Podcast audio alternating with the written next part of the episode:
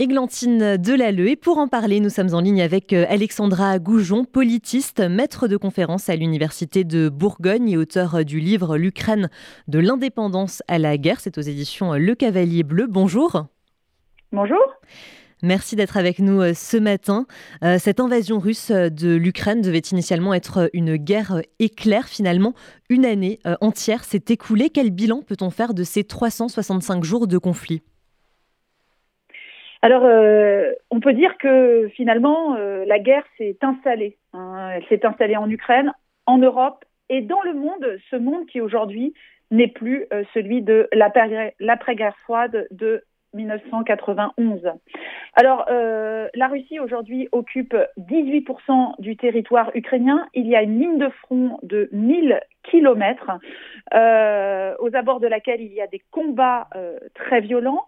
On constate également une résistance euh, ukrainienne importante avec des réseaux d'entraide et une résistance qui a donc quelque part empêché cette guerre éclair dont vous parliez.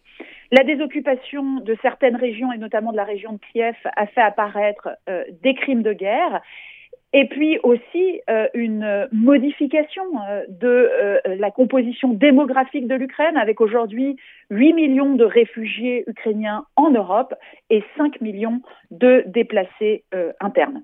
Hmm. Et d'après un sondage de l'Institut ukrainien Rating Group, 95% des Ukrainiens croient en la victoire de leur pays contre la Russie. Est-ce qu'ils ont raison de se montrer aussi optimistes et de se projeter finalement d'une telle façon vers l'avenir?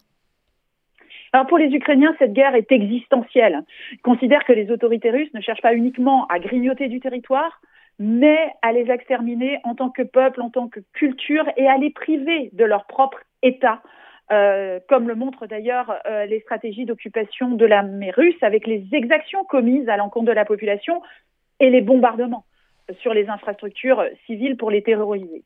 Cette projection dans l'avenir permet aux Ukrainiens de se mobiliser parce que leurs actions ne concernent pas uniquement le présent, mais aussi le futur.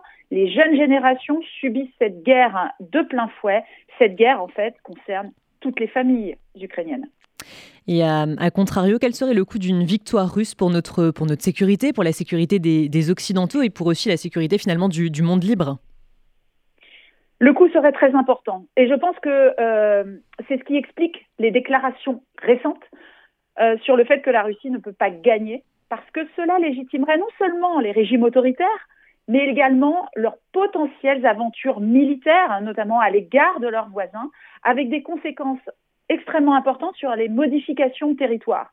Les modifications frontières, d'ailleurs, qui sont vues d'un très mauvais œil par les Occidentaux, mais également par certains pays d'Afrique euh, ou d'Asie.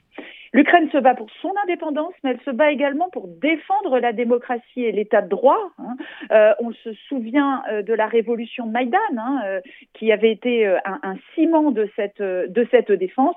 Et on se rappelle les propos de Volodymyr Zelensky au Parlement européen. Je suis là pour défendre le mode de vie des Européens. Hmm. Et euh, les États-Unis ont accusé cette semaine la Chine d'envisager de fournir des armes à la Russie, ce que, dément euh, Pékin. Si c'était toutefois euh, le cas, en quoi cela pourrait changer la donne de ce conflit? Alors on ne sait pas trop si ça changerait réellement la donne sur le terrain militaire. Tout dépend des armes qui seraient livrées à la Russie et de leur adaptabilité aux équipements, euh, aux équipements russes. Par contre, euh, cela serait un indicateur de la manière dont la Chine euh, persisterait à être du côté de la Russie dans sa volonté notamment hein, d'affaiblir les États-Unis et le monde occidental. Cette posture, en fait, éloignerait clairement euh, la perspective d'une Chine médiatrice que certains évoquent, euh, mais qui paraît euh, de toute façon, hein, pour, pour, les observateurs, assez peu crédible.